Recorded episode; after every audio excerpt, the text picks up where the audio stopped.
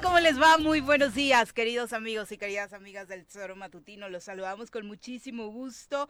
Hoy ya martes estamos listos para llevarles en este segundo día de la semana toda la información relacionada con lo más importante que ha acontecido en Morelos, México y el mundo. Hoy es 19 de abril y nos da muchísimo gusto recibirlos a través de la 103.7 de su FM. Por supuesto también en www.eltesoromatutino.com, en radio desafío.mx y por supuesto a través de las redes sociales que utilizamos como plataforma para llegar hasta ustedes, específicamente YouTube y Facebook, donde se registra nuestra transmisión totalmente en vivo y en directo para que ustedes estén bien informados, por supuesto, pero además de escucharnos nos puedan ver y enviar sus comentarios para la retroalimentación necesaria todas las mañanas en este tesoro que por supuesto más que de nosotros es de todos ustedes. Así que bienvenidos sean Hoy hablaremos de esta terrible ola de violencia que continúa azotando el estado de Morelos. Según los datos oficiales del informe de seguridad del gobierno federal, ayer fueron siete asesinatos para arrancar la semana en Morelos,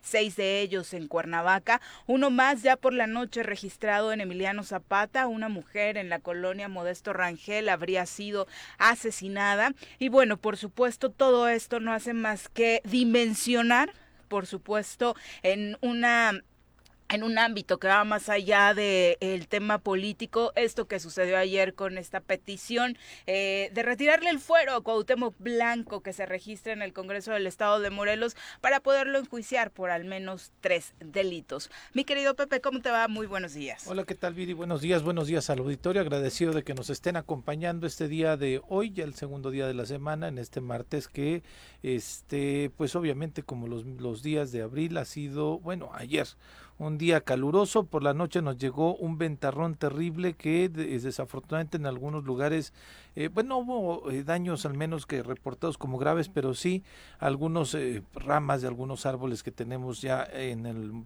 pues en, en, la, en, las, en las calles de Cuernavaca, incluso en algunas casas, eh, por este vientos tan fuertes se, se, pudieron caer. Hoy iniciamos el día un poquito nubladitos, entonces este, ayer me dio, dio ligerísimo chipi chipi, como le decimos de pronto. Aquí en, Cuernavaca, sí, en Cuernavaca, ¿sí? muy, muy, muy leve, como eso de las 7 de la noche quizá, eh, siete y cuarto de la noche, en esta zona, justamente en esta zona del empleado este cayó pero muy muy muy muy ligero así muy tímido muy tímido el asunto pero los ventarrones ya estuvieron bastante fuertes. Y pues bueno lo que tú comentas Viri ya de la lo que sucedió desafortunadamente en Santa María la muerte de un abogado al parecer un abogado que incluso había salido hace algunos días a, a denunciar algunas situaciones complicadas que se están dando en esta parte del ejido de Santa María y el eh, feminicidio número 32 en el estado de Morelos en lo que llevamos del año. Se sucedió en eh, el municipio de Emiliano Zapata, el municipio vecino de Emiliano Zapata, y lo que indica, pues desde luego, Viri, que desafortunadamente la situación sigue siendo complicadísima en materia de seguridad y en este esquema, esquema de violencia que tenemos en nuestro estado. Aunque ellos dicen que con este, si no mal recuerdo, irían seis, nada más, ¿no? O sea, según las cifras no, oficiales, no. tal eh, cual como feminicidio, según los últimos datos que daba Cuauhtémoc Blanco con su equipo de seguridad, eran esos. Vamos a presentar, si le parece, a quien nos acompaña hoy en comentarios. Ladies and gentlemen, llegó en esta esquina de la cabina del Zor Matutino el terror de Juan José Arrece, el amigo de todas las colonias de Cuernavaca, águila de nacimiento, merengue por adopción y vaquero por decisión, un político de altura. Él es Francisco Paco Santillán.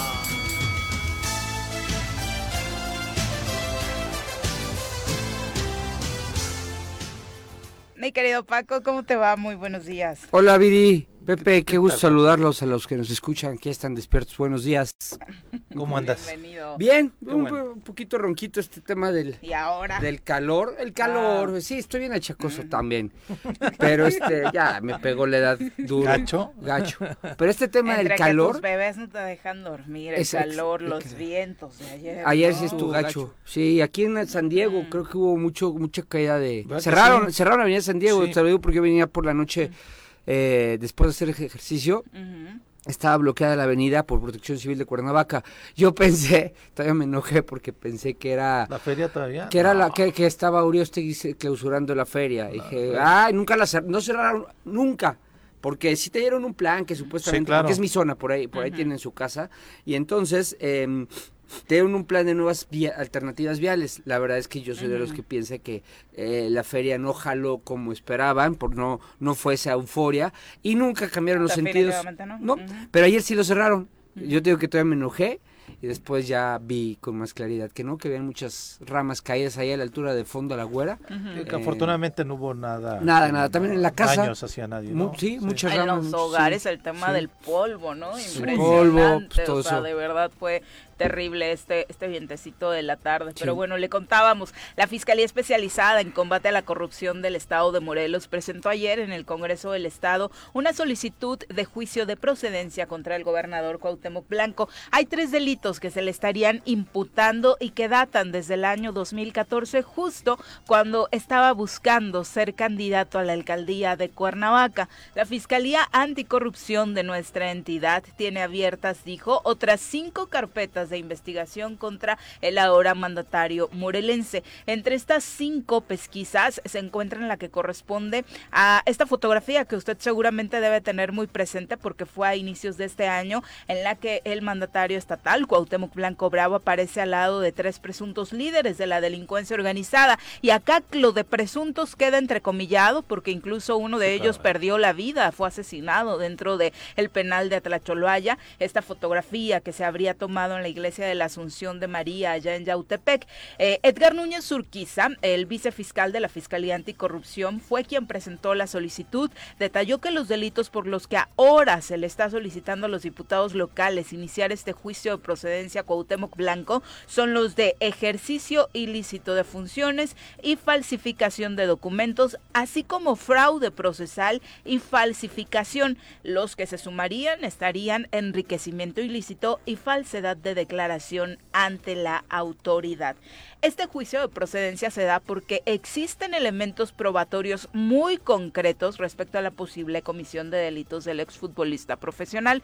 Sobre algunos de estos delitos, la verdad es que todos sabíamos desde aquel 2014, cuando se empezó a mencionar su nombre dentro de la política morelense, que tendrían que cometerse para que el futbolista pudiera llegar a, a tener esta candidatura a la alcaldía de Cuernavaca. Sin embargo, se dejó pasar y pasar y pasar el tiempo hasta que hoy lo tenemos pues prácticamente ya no solo gobernando Morelos, sino pensando incluso en gobernar el país. Eh, ¿Será que avance este juicio de procedencia? ¿Será que tenga viabilidad más allá de lo político, también dentro de lo jurídico para ver la luz? Pues mira, Viri, vamos a ver qué es lo que pasa en el Congreso. Para ampliarle un poco más la información a la gente, ¿te parece? Hoy eh, en el Universal, Héctor de Mauleón, en su eh, pues, entrega que hace todos los días, pero específicamente el día de hoy, menciona depósitos en efectivo hasta por 500 mil pesos, una cuenta de inversión en Estados Unidos por más de un millón de dólares, transferencias millonarias a familiares o personajes del círculo íntimo del gobernador de Morelos, Cuauhtémoc Blanco. Ayer la Fiscalía Anticorrupción de Morelos presentó tres solicitudes de formación eh, de causa a fin de que Blanco sea procesado en relación con varias carpetas de investigación que se iniciaron a raíz de denuncias presentadas por Gerardo Becerra, ex asesor en temas de corrupción del propio Cuauhtémoc Blanco, y el abogado Enrique Paredes, presidente del Colegio de Abogados de Morelos. Se acusa a Blanco de fraude procesal, falsificación de documentos y el cargo más fuerte, de enriquecimiento ilícito. La denuncia por este último delito se presentó hace seis meses. Finalmente, con información de la Comisión Nacional Bancaria, se constataron una serie de operaciones sospechosas e injustificadas que no concuerdan con los ingresos reportados por el hoy gobernador y expresidente municipal de Cuernavaca. Según la acusación presentada al Congreso, no hay indicios de que estas operaciones se hayan originado en actos de comercio o de negocios lícitos. Por el contrario, existen indicios de que fueron realizados de manera ilícita, algunas veces a través de empresas fantasmas. En estas operaciones figuran eh, de manera relevante Jaime T., amigo íntimo del exfutbolista, así como Edgar R., su primo y secretario particular. Ambos expidieron y recibieron cheques y realizaron, según la acusación, transferencias interbancarias que por sus características y las de las personas que se vieron beneficiadas podrían revelar el manejo de, de activos de origen ilícito. La mayor parte de los movimientos fueron realizados entre 2015 y 2018, cuando Blanco fue presidente municipal de Cuernavaca. Entre las personas presuntamente involucradas en estas operaciones están también los medios hermanos del gobernador blanco Ulises B. y Ricardo B., el primero de los cuales preside el Partido Encuentro Solidario en Morelos y quien ha sido acusado de tener injerencia en la toma de decisiones del gobierno, así como de intervenir en la vida interna del Poder Legislativo.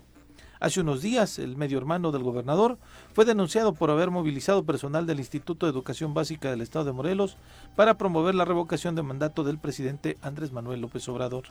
Además de los personajes ya mencionados, se presentaron acusaciones en contra de Jonathan B., otro de los involucrados en el cruce de depósitos y cheques eh, y transferencias. Según declaraciones hechas ayer por el vicefiscal anticorrupción de Morelos, Edgar Núñez Urquiza, el proceso por enriquecimiento ilícito gira alrededor del desajuste entre lo que Blanco ha ganado como presidente municipal y luego como gobernador y lo que ha presentado en sus declaraciones patrimoniales.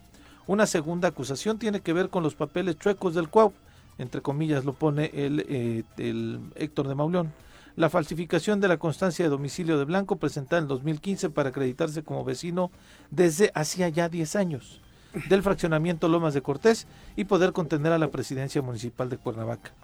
El domicilio contenido en esta constancia, Coyotepec 10, era en realidad el de uno de los dueños del Partido Socialdemócrata morelense, Roberto Yáñez Moreno. Nadie en ese fraccionamiento conocía a Blanco, que en esos días jugaba sus últimos partidos en Puebla. La tercera denuncia tiene Campeón que ver... de Copa, Pero- Sí. ganándole a las chivas. La tercera denuncia resumen, tiene que ver Todo esto ya lo sabíamos, Pepe. Es que lo que voy es... el- lo, que me moría de ganas de decir mientras hoy te oía leer el artículo es... Todo esto otra vez. A ver, ¿cuántas denuncias van a presentar en contra de Cuauhtémoc por los mismos temas? Y el enriquecimiento ilícito es en la época de, de- de la etapa de cuando era alcalde de Cuernavaca.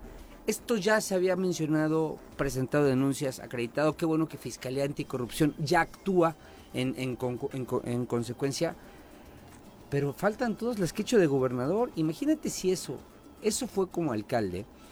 Imagínate cómo estará su historial dentro de gobernador. Y ayer algo que me decepcionaba muchísimo es que apenas estaban presentando Paredes y, y Gerardo Becerra esta, esta denuncia, cuando ya estaba la, la prensa que lo respalda, eh, incluso eh, quienes tienen sus repetidoras a nivel nacional, sus noticieros nacionales, pero que tienen aquí sus repetidoras estatales, ya la pregunta era al, al periodista morelense, pero no va a pasar nada, ¿no? Porque estos nada más son juicios que, que- que los meten para llamar la atención de los medios. Prensa nacional, con repetidor estatal. Ahí tú échale coco quien. No es cualquier tipo de prensa, ¿eh? es, es de primer nivel. Y ya, ya, que desde aquí, pues rápidamente viendo cómo le echan la mano, ¿no? Pero sí me quedé pensando en esa pregunta. Está en la cancha de los diputados. Sí, claro. Y como está en la cancha de los diputados, yo coincido con lo que dijo Viri. Veo muy difícil, muy difícil que esto trascienda, vaya más allá, porque también es de votos. No, no es una investigación jurídica que les permita a ellos armar algo y presentarlo, no. Para, para, para desgracia de nosotros, es un tema de votos. Y a lo que quería llegar es, ya déjense de juicios políticos y de y chingaderas de estas, perdón por la palabra. Vamos al tema de revocación de Bueno, mandato. pero la intención tampoco se merita, Paco. Eran este tipo de acciones Es que lo es que tercero. se necesitaba para decirle a Cuauhtémoc, no estamos a gusto con tu gobierno, hay corrupción detrás de tu gobierno desde que llegaste Morelos. Es que yo soy de los que cree, Viri, que si le dejas todo lo que le dejen en cancha a los diputados, Pero ¿qué, qué otra vía hay, Paco? La revocación de mandato es otra vez los diputados. no O sé. sea, me parece Ah, que pero, sí. eh, Gerardo, digo. Paredes es un gran abogado, es una persona que respeto. Me gustaría que entrara al análisis y, y si quieres luego le mando un mensaje porque está un poco perdidón de todos estos temas, pero que entre al análisis de la aplicación directa de la Constitución. Que manden cuando menos al INPEPAC la solicitud de ir a la revocación de mandato, a un proceso de revocación de mandato, una consulta sobre Cuauhtémoc Blanco. Que sea el INPEPAC y si no los tribunales regionales o, o nacionales quienes digan si podemos aplicar directamente la Constitución para iniciar aquí, solicitar aquí o iniciar el- la recaudación de firmas para iniciar aquí un juicio Cuauhtémoc. Sin contar ya con los diputados locales, ¿eh?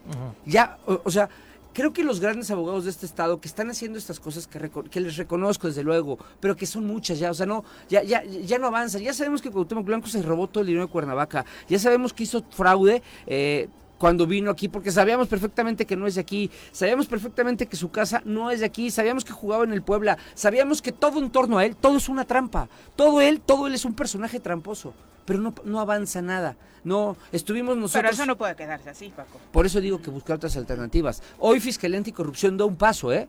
También da un paso más y dice, diputados, está en su cancha pero se lo dejas a un Congreso que está destrozado. 20 no trabajaban, no procesaban, ahora imagínate 19. Y no van a cambiar, van a seguir siendo 19 seguramente por un rato. Entonces, eh, a mí me gustaría que los abogados, y los insto de este Estado, ese Paredes eh, y muchos otros que hay buenísimos, vayan a, la solicitud del INPIPAC. Y entonces sí, vas a ver una movilización real del pueblo de Morelos harto, harto de este señor que nada más cobra como gobernador. Pero a mí me parece que es lo que hay, o sea, lo que se tenía que hacer. La Fiscalía no podía proceder de otra forma. A mí me parece ah, que la Fiscalía, este, evidentemente tiene que llevarle el tema a los diputados porque por ley así tiene que ser. A mí me parece que, este, pues aquí en los micrófonos nosotros, tú, yo, este, quien sea de la gente en ruedas de prensa, Tal vez hasta se han cansado en señalar estos actos de corrupción, pero hay poca gente que se ha atrevido a documentarlos, señalarlos y llevarlos ante la fiscalía. Y ahora ya la fiscalía ya actuó. Exactamente. ¿no? Ya dijo, ahora, hay elementos. Ahora la gente está descalificando a Gerardo Becerra porque Gerardo Becerra estuvo trabajando en el gobierno de. La gente de, los bots. bueno, los bots, algunos. Los bots, los bots del, del, chamanquito este bueno, que está sí perdieron credibilidad. O sea, este, sí, sí es alguien que obviamente no tiene el mismo peso que tenía cuando salía a las calles hace unos años. Eso es real. Definitivo. Esa es la campañita que traen ahora, pero yo te lo digo así, con toda honestidad, después de que algunos utilizamos micrófonos, después de que algunos han señalado a través de sus cuentas de Twitter quién se había atrevido a presentar solicitudes de o investigaciones, denuncias ante la Fiscalía, pocos y las que están ahí me parece que están documentadas, me parece que por eso actúa la Fiscalía, porque entiende y cree que tiene los elementos suficientes para que se, dé esto, se den estos juicios de procedencia en estas tres carpetas, de cinco o siete más que todavía existen, lo decías Viri al inicio, ¿no?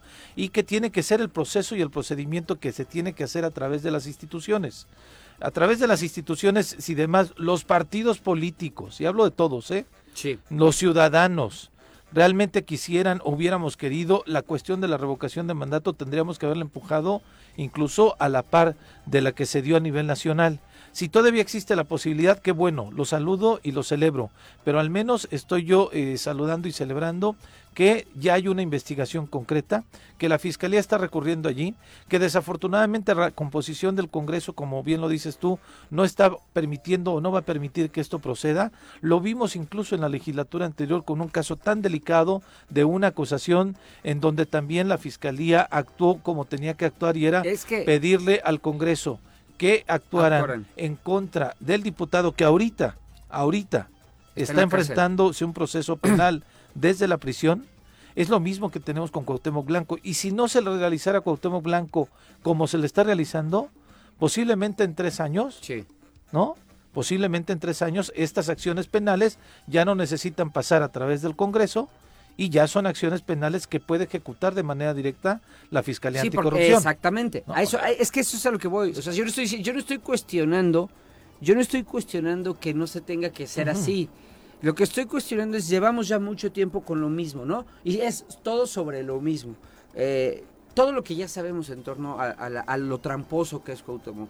No jamás me atrevería a, señalar la valentía que ha tenido Paredes para ser el único abogado que lleva esto a las últimas consecuencias. La acción del fiscal anticorrupción de decir, a ver, a ver, a ver, a mí, aunque seas el gobernador, yo estoy aquí como órgano autónomo y aquí están. También es algo que, dignifica mucho su, trabajo. Eso no, lo descarto. Y, por supuesto, la, ruta que tú dices es la correcta. Y cuando no tenga fuero, ahí seguirán las denuncias. Y entonces sí, cuando el Señor ya no se esconda detrás de las faldas del fuero, perdón, es una expresión, sí, sí, no, no, no, no, me la vayan a tomar. Del manto protector. Del manto protector. del fuero. Eh, van, a, van a seguir ahí. Ahora, también me gustaría y les pediría que vayan a hacer una consulta al INPEPAC si podemos aplicar directamente la Constitución. No, no, no, no se descarta. Es que a mí me tocó, Pepe, siendo diputado, arrancar con estos temas A mí me tocó en 2016, si mal no recuerdo, por ahí, 17, arrancar con los primeros, eh, eh, con todos estos elementos Sí. que, te- que hoy ya están, afortunadamente ya están procesados por una fiscalía anticorrupción, pero arrancar para tratar de eh, iniciarle, incoarle un juicio político a Cuauhtémoc Blanco. Se movieron, el, el manto protector de la Secretaría de Gobernación Así de es. ese momento lo protegió, la Suprema Corte, intervino en la Suprema Corte de Justicia que se, presen- se prestó a ser parte de ese manto sagrado de protección. Las autoridades se van a proteger. Hoy Blanco tiene la protección de un grupo de diputados que le permite bloquear todo en el Congreso. Viene el presidente de la República y lo protege. Va a, a- a chillar a Secretaría de Gobernación y a lo mejor ahí ya no lo ven tan bien, ¿eh? Pero, pero... Pero eh, no van a hacer algo diferente a lo que diga el presidente. eh, exactamente. Eh, yo creo que tenemos que buscar, dice aquel refrán que hoy todos usan, pero que fui de los primeros en usarlo en tribuna, si quieres que las cosas salgan distintas, no puedes hacer siempre lo mismo. Entonces, hay que pensarle, ¿no? Y, y no y, y- y a lo mejor estoy haciendo uso del micrófono para decir algo que tendría que decirle Enrique de frente, en privado. Vamos al, vamos al tema del INPEPAC y que nos diga, y si se puede, si el INPEPAC dice sí, sí hay aplicación directa de la Constitución y hacemos un proceso similar como el que le, iniciamos mm, a- como el que se inició eh, por el, para el presidente de la República, pues vámonos a eso. Y te aseguro, te aseguro, Pepe, que ese día sí vas a ver una gran movilización de morelenses que están hasta la madre de lo que está pasando, porque el programa empezó hablando de los de todas las personas que murieron Sí. ayer, del, femi- del feminicidio diario, y al lado de eso, la indiferencia, la desfachatez, el valemadrismo de un gobernador que están en el Azteca. Que no estuvo en, el, eh, en, la, en la ceremonia de elección del Estado, ¿no? Del aniversario de ¿Y elección por qué del lo Estado. tomas? Porque no tiene ¿Cómo nada, crees? Pues él no sabe. él- arraigo ni sabe absolutamente nada. Él no pasa. sabe ni cuántos años cumplimos, o sea, se le dan pasar una tarjetita y le dice, ay, 153, oye, ¿quién lo- y, y cómo fue? ¿No? Nada, él estaba en el Azteca, haciendo lo que sabe hacer y donde sí es bueno, eh, hablando o viendo temas de fútbol, pero en el Estado le valió gorro todo. Entonces, ojalá, ojalá hubiera esa gran movilización, porque, eh, más bien, ojalá no- nos dieran permiso, y si no es el INPEPAC, es el INE, aquí hay una, aquí hay una vocalía ejecutiva del INE, a quien también se le puede preguntar, y son, eh, son acciones que se, que se pueden, que se deben iniciar para que entonces sí, tú le pones a la sociedad un camino. Aquí se lo pusiste a los diputados, Sí. y va a empezar a una- través de las instituciones. y la Fiscalía Anticorrupción ya te presentó y documentó todo. Pero pues es que yo desconfío mucho, ya sabes, de algunos diputados, se los dije al principio de esta legislatura, que nomás lo van a chantajear. Con eso se lo van a traer a puro chantaje. Le dieron, ah, pues, ¿qué, qué crees, Gober? Aquí te tengo esto. Pero o aunque me das esos diputados, sí están del lado del grupo que actuaría en contra del No creo. gobernador en este... No creo. Yo sí aunque, creo. aunque están, En esta a- decisión, ¿no? aunque están, eh, a- o Yo sea, sí creo porque estamos en un momento histórico, Sí. Paco, en donde no habíamos tenido una situación tan complicada en materia de seguridad, en donde algunos se quieren reivindicar para poder posicionar su agenda este, política con miras al 2024 y me parece que la gente en el Estado, algunos que tal vez los premió de manera directa o indirecta llegando al Congreso del Estado, si los, los va a estar ubicando y les va a decir, no como en el tono que, que está a nivel nacional de traidores a la patria o no sé qué, sino que simplemente no estuvieron a la altura del momento político en el que Yo de los 19 te diría que cuento 5 que están listos para ir adelante. Hay Eh, nombres, nombres. No. Eh, ocho, ocho, ocho que em, están pensando cómo le sacan provecho a esto y el resto que está preguntando todavía qué es un juicio político. Pues yo insisto que No. sería lamentable porque es un momento donde Ocho la sociedad estaría... No, ocho pe- pensando sí- cómo le van a sacar provecho a esto. ¿Y cuántos? Eh, y el resto, cuántos. 8 Bueno, más 5, estás- 13, ya me quedan 6. Y Qué 6, fuerte. estás seis que andan preguntando, oye, ¿qué es un juicio político? Qué fuerte, pero bueno, para ampliar la información vamos a saludar precisamente a uno de los hombres que impulsó ayer este tema en el estado de Morelos, Gerardo Becerra, te saludamos con muchísimo gusto, muy buenos días. Hola, Viri, Paco y Pepe, mucho gusto saludarlos, buen día. Hola, Ger, buen día. ¿Nos puedes dar un contexto, Gerardo, eh, jurídico de qué es realmente lo que sucede ayer? Porque acá ya nos entrampamos en el debate de si avanza, si no avanza las fuerzas políticas en el Congreso, pero jurídicamente, ¿qué implica lo que sucedió ayer en torno a la figura del gobernador del Estado? Muy bien, creo que es importante dejarlo claro. Eh, a ver, lo que solicitó ayer la Fiscalía en el combate a la corrupción tiene que ver directamente con un juicio de procedencia, es decir, La Fiscalía, a través de las denuncias que presentamos el licenciado Enrique Paredes y tu servidor, finalmente eh, establecieron la posibilidad de que sí hay, sí hay delitos que se hubiesen cometidos por el personaje en cuestión. Como este personaje tiene fuero, tiene un fuero constitucional que le da la ley como tal, entonces la Fiscalía tiene que ir a la representación popular, es decir, a la Cámara de los Diputados, para que sean los diputados los que le quiten al, al gobernador del Estado el fuero y entonces ahí, una vez que ya no tiene esta, esta protección, digamos, constitucional, entonces ya la Fiscalía Anticorrupción eh, judicializaría el expediente o los expedientes y ya estaría en manos de un juez eh, el, el, poder ejercer alguna acción penal en contra de este hombre tan importante en el estado de Morelos. ¿Por qué encabezar este tema, Gerardo? Eh, te lo preguntamos obviamente porque una de las principales voces que surgió ayer, y, nos referimos a lo de lo que se habla en el círculo rojo de las redes sociales en Morelos, la mitad o un poquito más lamentablemente encabezado por los troles del gobernador, pues lo primero que hacen es denostar eh, tu persona junto a la del abogado Enrique Paredes. Es una, es una manera muy arcaica de hacer política y yo quiero decirlo muy claramente, también lo vivimos en el sexenio pasado, ¿eh?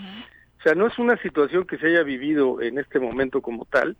Eh, la gente que maneja comunicación social tiene una idea muy equivocada de lo que es esta importantísima área del gobierno del Estado y la ocupan para denostar a gentes como Enrique o como yo o como el propio Paco que está ahí frente a ti, que de alguna manera pues hemos sido críticos, ¿no? Al, al, a los gobiernos, no solamente a este, sino a algunos otros gobiernos como tal.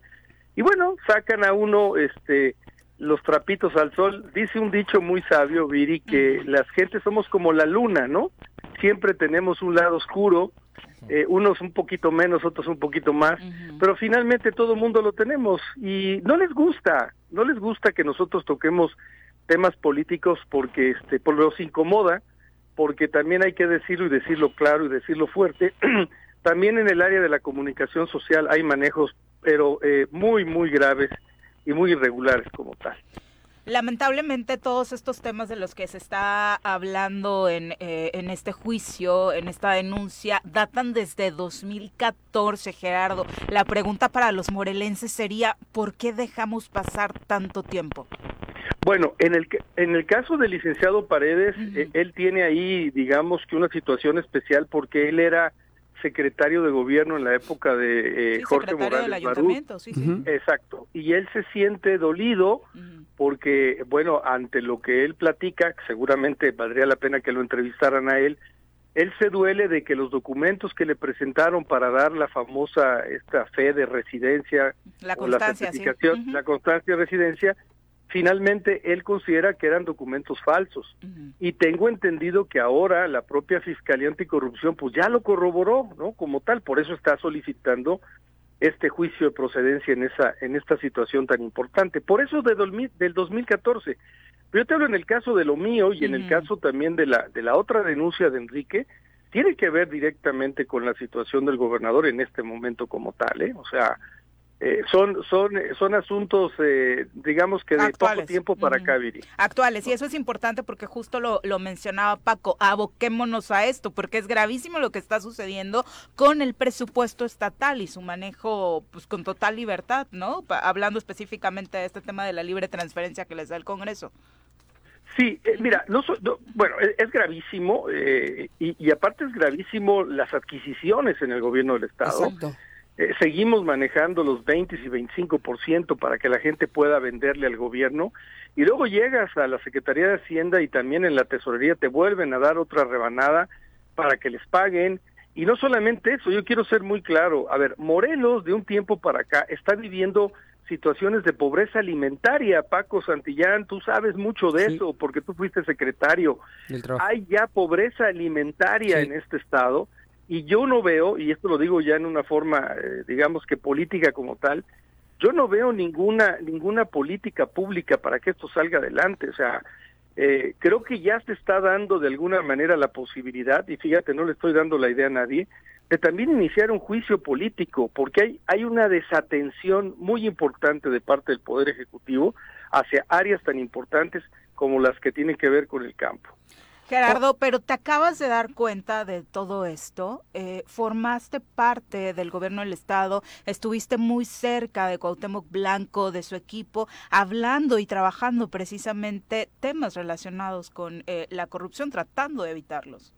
Pues mira, yo lo dije en mi renuncia el 30 de septiembre del año pasado. Mm. Dije que yo me iba por asuntos personales y de congruencia, fui muy claro en ello. Dije claramente en un medio nacional que me entrevistó que yo iba a presentar denuncias y lo hice, una de ellas ya está en este nivel, las otras siete yo espero que pronto estén en vías de poderse judicializar, porque estas, estas carpetas tienen que ver también con algunas gentes muy cercanas a, este círculo que tú hablas del gobernador. Y déjame decirte, no, no, no te estoy dando eh, la salida de que no quiero contestar, yo tenía un año, ocho meses de que no tenía yo ningún contacto con el gobernador del estado, lo dije claramente. Nunca me dejaron terminar mi labor como tal, porque lo quiero decir muy claro, eh, el que gobierna en el estado de Morelos es el hermano. El hermano es el que tiene todo el poder aquí y, y algo muy parecido a lo que sucedió en el sexenio pasado, perdónenme, con el hijastro. Ahora tenemos al hermano. Entonces, llegó el momento en que dije, bueno, yo me tengo que ir y lo hice, a lo mejor tal vez a destiempo, Viri, eso yo lo dejo a, lo que la gente lo pueda, eh, me pueda sancionar o me pueda felicitar, ¿no? Pero bueno, finalmente hice lo que mi congruencia y, mi forma de pensar, este, eh, pensó, valga la redundancia en ese momento. ¿no? Gerardo, durante tu misma estancia en el gobierno del Estado, eh, presentaste diversas carpetas también en contra del gobierno anterior y a pesar de que muchos, muchas voces desde el gobierno del Estado actual decían que el fiscal no actuaba, que el fiscal no avanzaba, tu postura era distinta con relación al trabajo del fiscal. ¿Hay confianza en, en esta institución, más allá incluso del fiscal? Sí, por supuesto. Mira, yo lo dije claramente y, obviamente esto me generó conflictos adentro del gobierno, que yo venía trabajando y vengo trabajando muy de la mano con, Juan Salazar y con el propio Uriel Carmona. Y bueno, ahí están los datos. En el caso de, la gente del, del, gobierno de Graco Ramírez, hay muchas muchas personas que ustedes saben y que no vale ni la pena repetir los nombres, están siendo procesadas en este momento y estamos esperando, lo digo abiertamente, eh, la situación de algunas declaraciones de tipo internacional, es decir, de gente que tiene que estar viviendo en el extranjero, para ver si podemos en algún momento procesar al exgobernador Graco Ramírez. O sea, sí se trabajó, sí se vinieron haciendo cosas. Desgraciadamente, y, y tú lo sabes, Pepe, la justicia no llega a veces tan expedita como lo marca la propia Constitución Nacional, ¿no? Sí, me queda claro. Y entonces, en ese sentido, por eso recurres a la misma fiscalía en estas carpetas que has presentado y que pues estamos viendo hoy, eh, bueno, el día de ayer, una actuación firme por parte de esta institución. Sí, sin duda. O sea, eh, el, el, el fiscal anticorrupción Juan Salazar ha venido trabajando de la mano de nosotros, te hablo de Enrique Paredes y mía en lo, en lo personal, y bueno, y está, ¿no? Y yo espero, repito, que las otras siete carpetas que yo ya presenté, las siete denuncias, finalmente en un corto tiempo este, puedan ser judicializadas. ¿Qué esperas del Congreso del Estado? Mira, yo espero que mi partido, déjame hablar de política, Pepe, mi partido Morena, finalmente los eh, seis o siete diputados que están ahí eh, no se presten al juego del gobernador, y finalmente eh, hagan eco de lo que es el discurso del, del, presidente de la República de este combate a la corrupción. Las tres denuncias o las tres solicitudes de ayer de la Fiscalía Anticorrupción tienen que ver con corrupción, Pepe. Tienen que ver con corrupción. Entonces, yo espero que el partido Morena, mi partido, finalmente le dé para adelante y finalmente tengamos la posibilidad de que el gobernador del estado, llámese como se llame, fíjate bien, llámese como se llame, finalmente se defienda, nadie, lo, nadie está diciendo que es culpable, que quede claro, finalmente se defienda y este con sus medios, ¿eh? además es muy importante decirlo, tiene que defenderse con sus propios medios y que sea efectivamente los representantes populares los que nos den la oportunidad de hacer esto públicamente, ¿no? Pero en serio confías en, en, Morena y sus representantes. Hablas de no seguirle el juego, pero hasta ahora al parecer lo han seguido, Gerardo. Y decía... Bueno, lo han dicho abiertamente, Ger, el delegado de Morena abiertamente ha dicho que ellos vienen a respaldar al gobernador porque lo ven como parte de su partido y ya Mario Delgado salió a decir, bueno, se, reunió Cuauhtémoc con Mario Delgado y se deja entrever que hay una invitación a que se incorpore a Morena directamente. O sea, te lo comentamos porque eh, yo también esperaría lo mismo. Yo esperaría lo mismo de ese partido y de muchos otros. Esperaría lo mismo de mi partido, que es Nueva Alianza, y de otros partidos con los que me he vinculado, que es el PRI, que es otros. Pero la realidad es otra, ¿no? Mira, ahora sí que este el, el creer no va a empobrecer a ah, nadie. eso sí, eso sí, en eso tienes toda la razón. Yo, te lo, o sea, no hay otra manera, dice un, mi amigo el chueco, este Luis Manuel González. Dice, con estas mulas nos tocó arar, perdón el término vulgar, ¿no? Pero bueno, eso es lo que eso es lo que tenemos que hacer, ¿no? La otra es, alguien, alguien me preguntaba ayer, algún compañero de la prensa me decía, oye, ¿se va a constituir el Frente Amplio Morelense?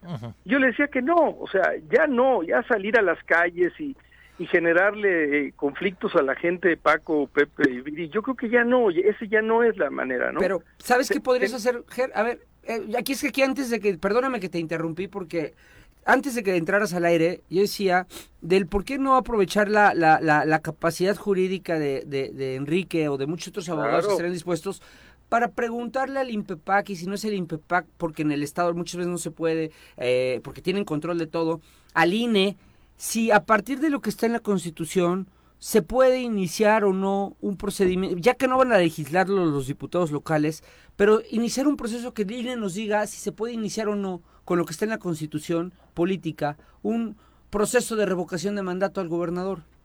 Ya no es salir a las calles, es nada más arrancar un proceso jurídico que sí después, eventualmente, dependiendo de la respuesta, implicaría un gran camino en donde creo que no vamos no van a salir a las calles eh, como fue en, cuando el Frente Amplio. No ahora van a salir a las calles con un instrumento que es el voto que ya lo puso por ejemplo el presidente y que y que creo que podría ser un camino no, mira, yo, yo estoy de acuerdo, estoy de acuerdo y la verdad te agradezco, Paco. Eh, obviamente lo voy a platicar con mi compañero Enrique Paredes, que es el que sabe de leyes. Yo sé de otras cosas, pero no precisamente de leyes. Pero mira, ayer lo decía, creo que es el tiempo de las instituciones. Yo hablaba ayer de conformar un bloque unido morelense, es el famoso boom, ¿no? Que tendría que ver en esto, en, en, en presionar, en hacer válido todo lo que tenemos en la mano jurídicamente para que las cosas cambien, Paco, ¿no? Sí. Y yo espero que esto funcione. A mí, finalmente, en el tema, porque ya no salimos del tema, en el tema de Morena, ¿no? si Morena no apoya esto, pues verdaderamente va a ser penoso porque la gente se va a dar cuenta, este Paco, porque tampoco vamos a estar callados, ¿eh? O sea, también el señor este que maneja la comunicación del Estado, pues tiene mucho presupuesto, pero nosotros tenemos muchas bocas, ¿no? Lamentablemente no se escuchan tan fuerte hasta ahora, Gerardo. Hasta ahorita, pero vamos, vamos, vamos a, vamos a, empezar a que esto se empiece a, a mover y a mover y a mover, inclusive eh, buscar a compañeros en la Ciudad de México para que esto se replique y, y, y empezar a, a, que el estado miserable de cosas que está viviendo el estado de Morelos, Viri, cambie, ¿no?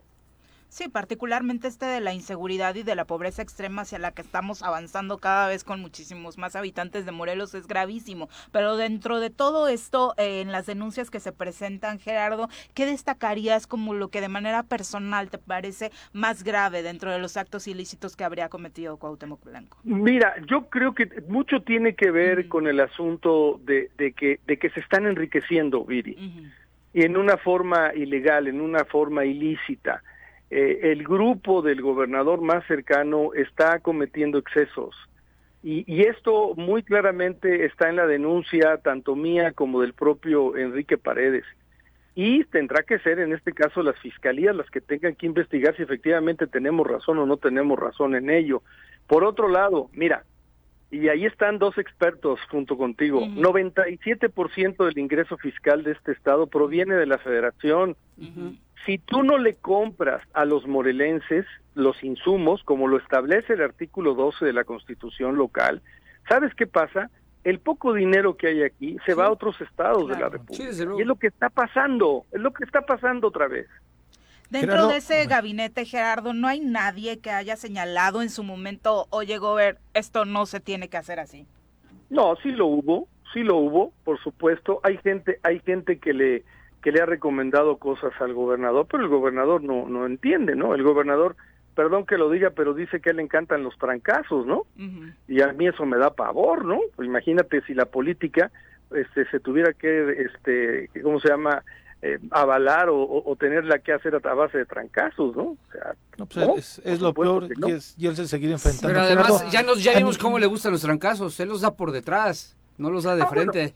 claro, bueno, habría habría que entonces, como lo dijimos hace un momento y lo dice Viri, yo creo que tiene que haber ya un cúmulo de voces unidos todos, más allá de nuestras filias y de nuestras fobias, y decir, este, ya basta, ¿no? Ya, ya estuvo bueno, esto tiene que cambiar. Eh, no solamente el asunto de la inseguridad, no solamente el asunto económico, el asunto de la cultura está verdaderamente en, la, en, en, en el piso, no sé si lo sepan, pero acaban de correr a Carolina Dubernar del, del, museo, este Juan Soriano, mm. acaba de renunciar hace 15 días este señor Armando Subirat del, aeropuerto, de Cuernavaca porque no recibió apoyo. Entonces, se vienen dando una serie de situaciones que son un foco amarillo, casi rojo en Morelos, donde nosotros los ciudadanos y aquellos que eh, ahora sí que somos medio bocones, pues tenemos que empezar a hablar y a decir que las cosas no están bien, ¿no? Y los de Morelos, Gerardo, porque ¿cuántas caras de Morelos te topabas cuando entrabas a Palacio? Sí, así es. O sea, increíble. Gerardo, eh, hablabas tú de Morena a nivel local. Eh, ¿Qué expectativa tienes con relación al gobierno federal y Morena a nivel federal? ¿Crees que quieran meter las manos para apoyar al gobernador, para presionar en una salida del fiscal anticorrupción o alguna otra institución que o, actor político que no crean que le convenga? ¿Crees que haya desde el gobierno federal alguna especie de estrategia para seguir defendiendo y respaldando al gobernador del estado? No, no lo creo, Pepe, no lo creo y mire, te lo digo con certeza, porque finalmente, bueno, tú y yo venimos de la izquierda en este en este estado y conocemos a mucha gente que ahora está, digamos que entronada en el gobierno federal, ¿no? A niveles muy altos. Y yo te puedo decir que no. Es más, eh, no no puedo decirlo abiertamente, pero a veces lo que parece ser que es no lo es, ¿no?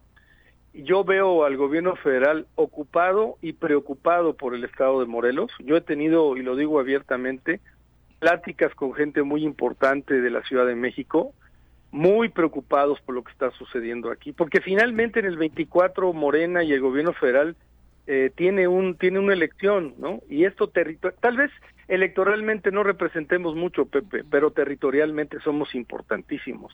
Estamos pegados a la Ciudad de México.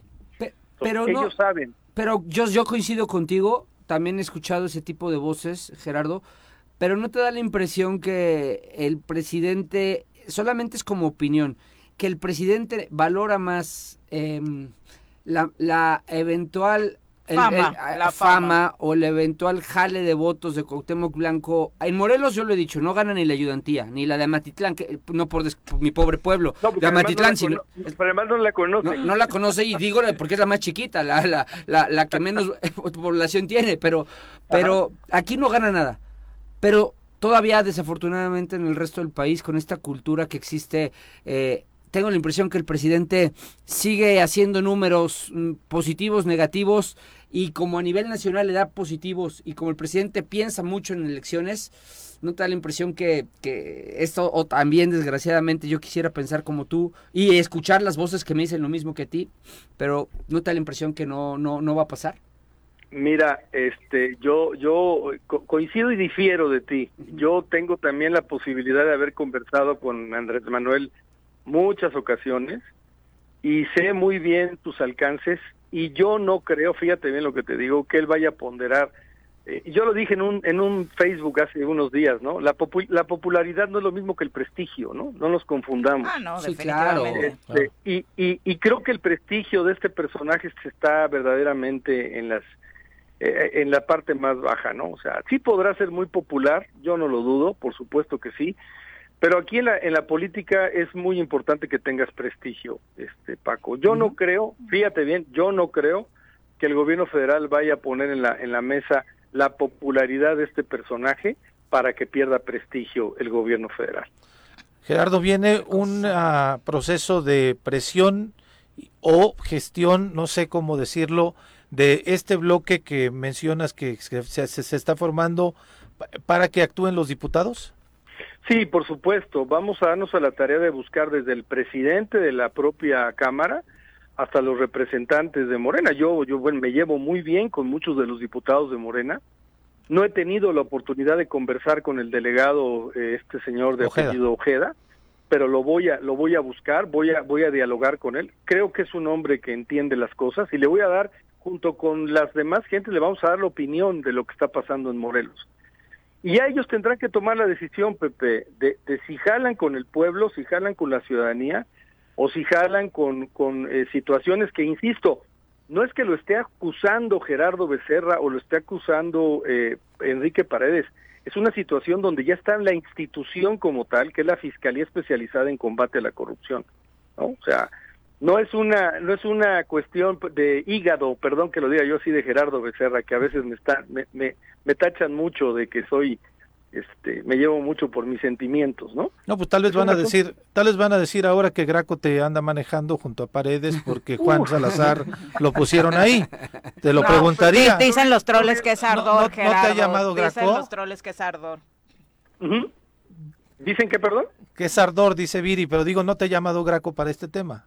No, bueno, yo con ese individuo, tú lo sabes, tengo 20, no sé, 15 años de no cruzar palabra. No. No, para nada, no. no, por Obviamente. supuesto que no.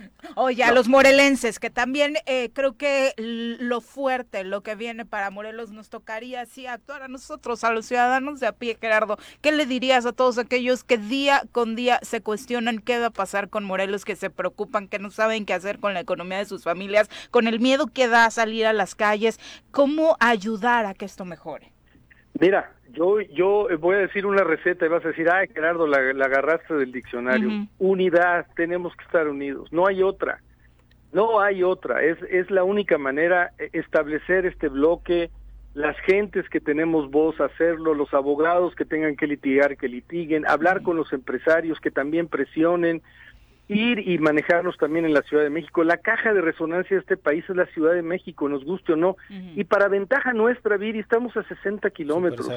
Hay que hablar con Ricardo Monreal, hay que hablar con este señor Miera, hay que hablar con quien se tenga que hablar, inclusive, fíjate bien, pedir una audiencia con el presidente de la República. Si cuando el asunto de Graco hicimos hasta una caminata, recordarás con el señor obispo de. Cuernavaca para ir a hablar con el presidente, que finalmente nos quedamos en la Secretaría de Gobernación, Sí, bueno, sí. pues ¿por qué no hacerlo ahorita? O sea, hacer todo lo que sea necesario, evidentemente menos pelearnos, por supuesto que no, eh, para, para, para que el estado de cosas, yo lo digo, el estado miserable de cosas de Morelos cambie, ¿no? Sin duda. Pues Gerardo, muchas gracias y estaremos en comunicación constante para dimensionar los avances que va teniendo este tema. Los saludo con afecto a todos, buen día. Gracias, buenos días. Son las 7 con 50, vamos a pausa, regresamos. Con 54 de la mañana, muchas gracias a todos los que se suban a la conversación a través de las redes sociales. Chacho Matar, un abrazo, muchas gracias por estar con nosotros. Héctor Tlatenchi también, saludos. Alex Gutiérrez, Armando Patiño Monterrubio dice, esta película ya la hemos visto, pura cuestión política la que se está discutiendo. Ojalá avancemos más allá de este tema, Armando, esa sería la cuestión de que realmente si hay actos de corrupción en contra del Estado de Morelos, en contra del patrimonio de los morelenses, pues por supuesto puedan ser castigados quienes los cometan. Por eso insisto ¿no? tanto en el tema de el cuestionamiento, si podemos ir a revocación de mandato. Eh, Silvia Aguilar, también un abrazo para ti, para el profesor Arnaldo Pozas, para Sergio Soax. Miri Lira dice, el juicio contra el gobernador no prosperará, se los firmo. Es un golpe mediático que generará incluso más protección del presidente para él, porque Blanco es conveniente a sus intereses electorales. Saludos a todos en este martes Saludos, Miri. caluroso. Ángel dice también a través de Facebook, pero ¿por qué atacamos el problema cuando ya es prácticamente una enfermedad terminal? Se les, se les dijo desde el inicio, ¿en qué momento permitimos que este señor se volviera gobernador? El problema es que AMLO lo protege. Pues esa es la percepción que tenemos. es Eso es lo que, pregunta, ¿por lo que nos sigue doliendo tanto. Vicky Jarquín, también un abrazo para ti. Oscar Flores dice, pero si no mal recuerdo, el licenciado Paredes fue cómplice en la emisión de la constancia de residencia con información falsa por parte de Cuauhtémoc Blanco. La versión del abogado Paredes es que lo engañó, ¿no? Sí, él, ha- él ha falsa. dicho constantemente que a él le presentaron documentos y que no y que dentro de, de las oficinas se dieron ciertas cosas em, que que pues al final terminaron con la firma, ¿no? Pero, pero bueno.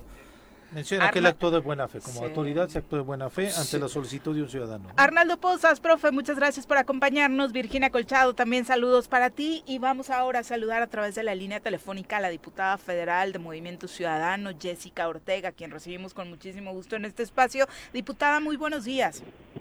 Hola, ¿cómo están? Buenos días. Gracias por el espacio. Hola, Jessica. No, al contrario, muchas gracias por la comunicación. ¿Qué, ¿Qué, mensaje nos tienes, Jessica? Eh, en primer lugar, eh, ante este tema que justo acabamos de abordar, digo, vamos a platicar de la reforma eléctrica y demás, pero como representante de Morelos, como morelense, esta denuncia de juicio de procedencia contra el gobernador. Pues yo, yo pienso que este es un reflejo del hartazgo de la ciudadanía. Ya creo que eh, muchas oportunidades se han dado al gobierno del Estado para que, en primera, transparente el uso de los recursos que son públicos, no son de ellos. Y tampoco eh, creo que podemos darles cheques en blanco a nadie, ¿no? Y, y en eso también me incluyo.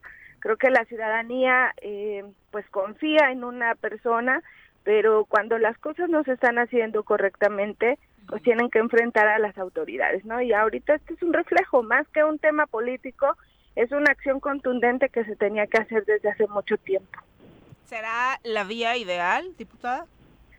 Pues mira, yo pienso que eh, se tiene que buscar eh, todas las vías, la vía jurídica principalmente, ¿no? eh, porque pues también tiene derecho a responder lo que a su derecho conviene y corresponde, ¿no? Pero al final de cuentas también creo que pues los políticos cuando nos nos eh, enfrentamos o asumimos un cargo público, pues también tenemos que asumir las consecuencias eh, que de nuestros propios actos. Entonces, bueno, pues si ellos decidieron por esa vía, pues está bien, es un juicio político y hay que también eh, respetar esa esa decisión ciudadana. Yo la verdad es que creo que Morelos ha estado en una situación bastante complicada, este pues es un momento difícil también, pero pues si no lo hacemos siempre todo se va a quedar en la impunidad y en la opacidad. Eh, Jessy, yéndonos a, la situación nacional, lo que pasó el domingo, eh, una campaña y una calificación de traidores a la patria por parte del bloque de Morena para la gente que en tu caso que votaron en contra de la reforma eléctrica. ¿Qué te merece de opinión? Sí, bueno, era entendible, ¿no? La Cámara de Diputados el poder legislativo dejó de ser la oficialidad de partes del gobierno federal para convertirse en realmente un poder que defiende el interés ciudadano y era evidente y era de esperarse, ¿no? Eh, Morena y sus aliados, desafortunadamente, y no todos, porque hay gente valiosa al interior, pero, pero la gran mayoría, eh, al menos los que los que coordinan los trabajos en la cámara, pues no saben generar esos consensos y no tienen esa apertura, ¿no? Se hicieron más de 100 foros para escuchar a expertos en temas de eh, energía y, y, no tomaron una sola de las consideraciones que los diferentes grupos parlamentarios, los propios expertos, eh, las, eh, las la sociedad civil presentó para fortalecer la, reforma. Ellos atienden a la instrucción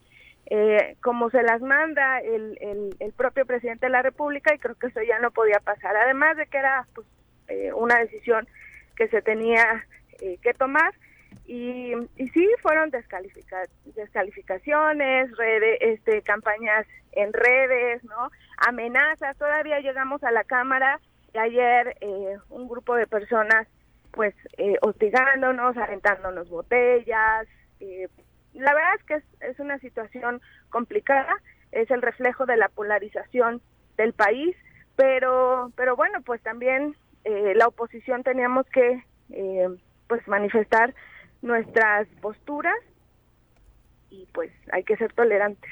Oye, Jessy, y, y pero de todas, yo, yo entiendo el por qué, escuché al coordinador del Movimiento Ciudadano eh, ayer en entrevista, pero sí extrañó, políticamente hablando, ojo, eh, a la opinión pública, porque yo escuché y entiendo perfectamente las razones y los contenidos, pero ayer MC vota con Morena en un albazo legislativo, porque pues sí se violaron los procedimientos legislativos, la ley minera. Para, bueno, para, para el tema de litio. De litio. Y MC sí vota con Morena ayer. Porque yo te digo, yo escuché a Álvarez Maínez, pero, pero pues creo que también aquí, como nuestra diputada federal, eh, pues explicarle, ¿no? a la- al auditorio el por qué ayer sí. Sí, mira, te platico. Eh, nosotros, desde la mesa directiva, que soy parte de ella, desde la propia Junta Política, donde forma parte eh, Jorge, hablamos y votamos a favor de que se incluyera al orden del día la, ley minera que mandó el Ejecutivo, pero que no se dispensaran los trámites. Nosotros votamos eso en contra. Pero, pero como la mayoría eh, pues decide que sí se someta a discusión, eh, bueno, pues se sometió a discusión, se dispensaron las la- los trámites. Nosotros, insisto, votamos en contra de que ese eh, proceso legislativo no se llevara como como se debe llevar a cabo, ¿no? No es la primera vez, obviamente, pero bueno, al final de cuentas nosotros no estábamos de acuerdo que se dispensaran los trámites y lo hicimos por una razón. Nosotros eh, presentamos hace un tiempo, hace como dos años, una eh, una ley, una iniciativa, perdón, específicamente en temas de litio en el Senado de la República. Entonces no podemos ser incongruentes. Además, habíamos presentado para la reforma eh, energética un voto particular que tenía que ver con el tema del litio. Sí. Entonces, este, esa fue la razón. Pero nosotros dimos la batalla ayer, presentamos nuestras reservas, nuestras posturas, obviamente no pasó ninguna porque para esa ley eh, secundaria no se requieren eh, las dos terceras partes de la Cámara, pero al final de cuentas nosotras y nosotros en el ánimo de la congruencia pues votamos, salimos a la discusión, ¿no? Eh, todos votaron, porque hasta la oposición votó en abstención, pero votó, y al final de cuentas... Sí, eh, sí regresaron PRI, PAN, PRD a la No. sesión. No, no, pero es semipresencial, entonces ellos pueden votar a través de medios electrónicos y votaron en abstención.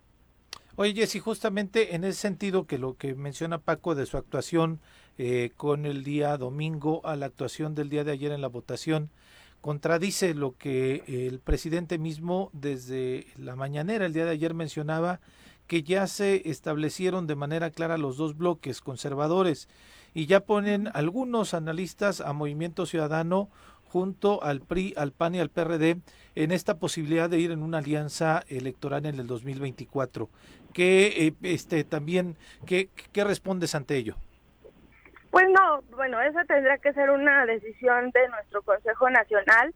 Yo en este momento puedo decirte que, que no es así. Nuestra alianza, eh, pues es, eh, ni siquiera es una alianza al interior de la Cámara de Diputados. ¿eh? Nosotros siempre hemos sido congruentes y hemos, hemos ido eh, en contra de, de- temas que también han propuesto diferentes grupos o diferentes partidos. Ellos han votado eh, algunos dictámenes de consenso y, y nosotros no coincidimos en algunos, bueno, pues no vamos eh, en esos, ¿no?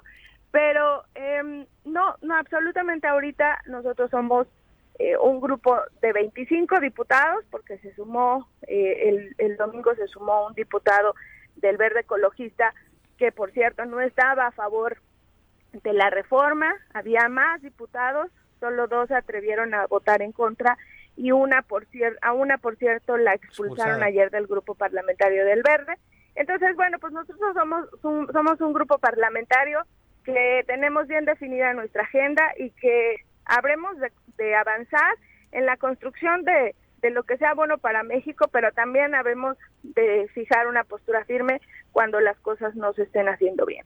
Fue más una falta de consensos, eh, diputada, por parte de Morena y de diálogo a este una especie de bloquear al presidente per se.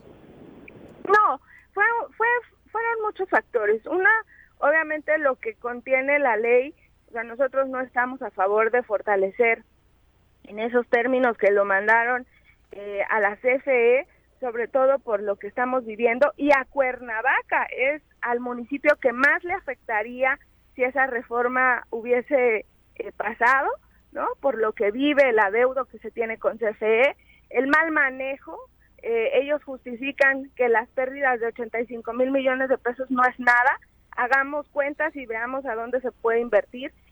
Y, y aparte, bueno, pues también porque porque las imposiciones pues no son no son correctas, ¿no? Insisto, hubo 100 100 eh, foros abiertos y no se tomó una sola de las aportaciones de los expertos en materia energética que eh, se, se, se presentaron. Entonces, bueno, pues así así fue la situación y nosotros en congruencia, bueno, pues estamos eh, por un medio ambiente eh, sano, ¿no? No podemos ir en contra de eso, no podemos ir este en, el ánimo de que no haya transparencia y rendición de cuentas, eh, en fortalecer una empresa que sin duda la iban a utilizar con fines políticos, en fin, eh, era una situación complicada y yo estoy convencida que hice lo correcto. Yo no soy una traidora a la patria, como lo dice el presidente de la República. Estoy lista para esa campaña que han anunciado no estoy absolutamente para nada preocupada, estoy convencida que hice lo correcto, tengo hijos y soy morelense, aquí me voy a quedar y bueno, pues asumo las consecuencias también de mis decisiones en lo que corresponde directamente a lo que discute la ciudadanía en las calles. Jessica, ¿qué tiene que pasar para que realmente lo central, lo que le interesa al ciudadano de a pie, que es que la energía eléctrica tenga un mejor precio, eh, un costo menor para todos los mexicanos? ¿Qué tiene que suceder? Pues es que en realidad el país sí necesita una reforma eléctrica, pero no en esas condiciones.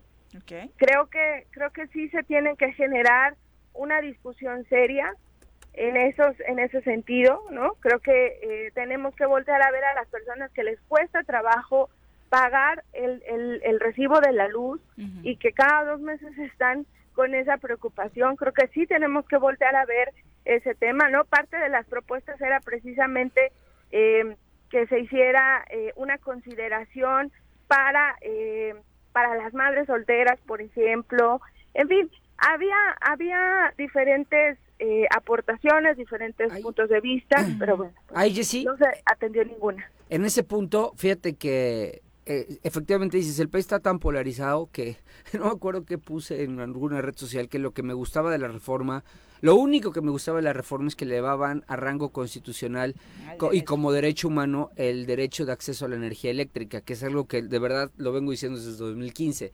Si tú lo pones en ese rango, derivas en leyes secundarias todo esto que tú dices, la posibilidad de hacer excepciones, eh, no solo madres solteras, Jessy, a mí me ha tocado llegar a colonias en donde hay personas que están enchufadas a respiradores y no pueden pagar la luz, evidentemente, y, les vale, y a CFE le vale gorro, ¿eh?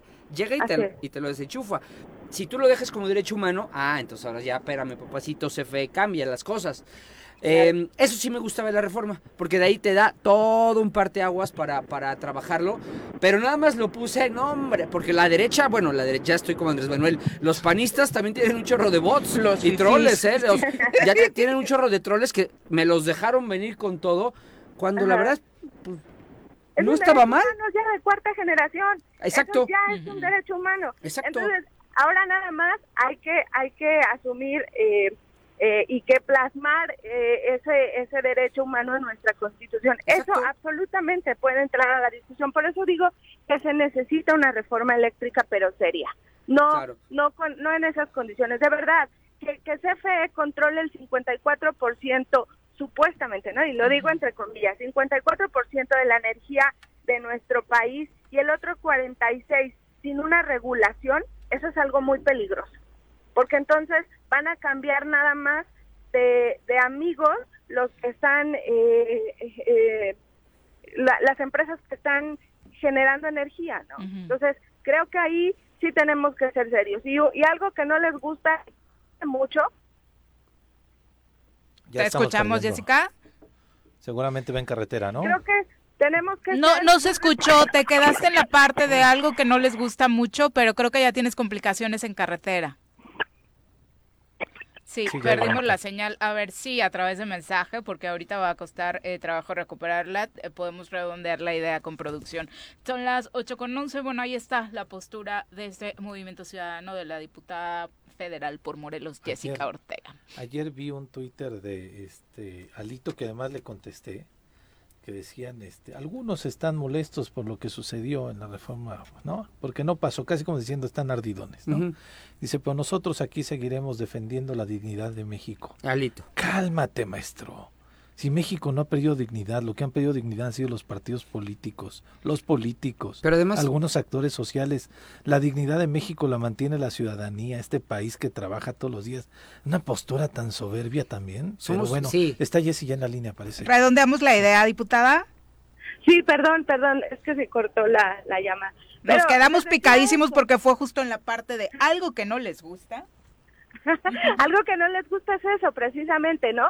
Que cambian los contratos a gente afín a su proyecto. Por ejemplo, la nuera del presidente, ¿no? Que tenía, este, que está metida en ese, en ese tema y que por eso la casa gris y, en fin, creo que hay, hay muchas cosas que, que si realmente queremos ser transparentes, honestos, pues le tenemos que entrar a de veras a, eh, a, a tomar con mucha responsabilidad esta reforma que requiere nuestro país.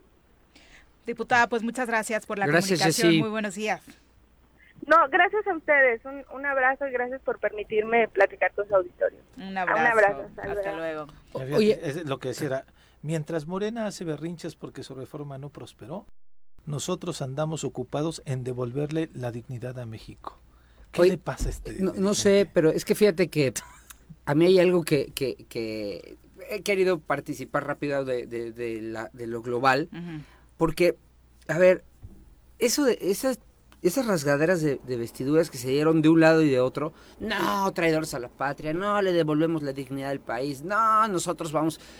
La verdad es que lo que, lo que Viri dijo es exactamente eso. Es lo que, lo que a nosotros, yo, Pepe, Viri, ciudadanos comunes y corrientes, lo que nos importa es el recibo de la luz. Es lo único que nos Claro. importa de la fregada Sí. reforma energética. Sí, sí, sí. ¿Sí? El, eléctrica. Es lo único que nos importa. No, cuando llega nuestro recibo de luz y dices en la madre. Es lo principal. O- Oye, ahora, ¿por qué debo dos mil pesos de luz? No Claro. friegues, y el mes pasado 600. La gente que se va a estar enterando de Mm. sus 20 horas de discusión. Dejé de pagar, así me tardé 45 minutos en pagar la luz y ya me la cortaron, pero luego para reconectármela, ¿no? Todo eso que vivimos a pie es lo que nos interesa. Y eso, de eso nadie habló. Hablaba nada más, era un duelo de, de, de así Pedro Infante y Jorge Negrete tirándose a ver quién, quién se echaba mejor discurso, quién ofendía mejor. ¿Quién ofendía mejor? ¿Quién se echaba, quién se echaba la ofensa más chistosa, no?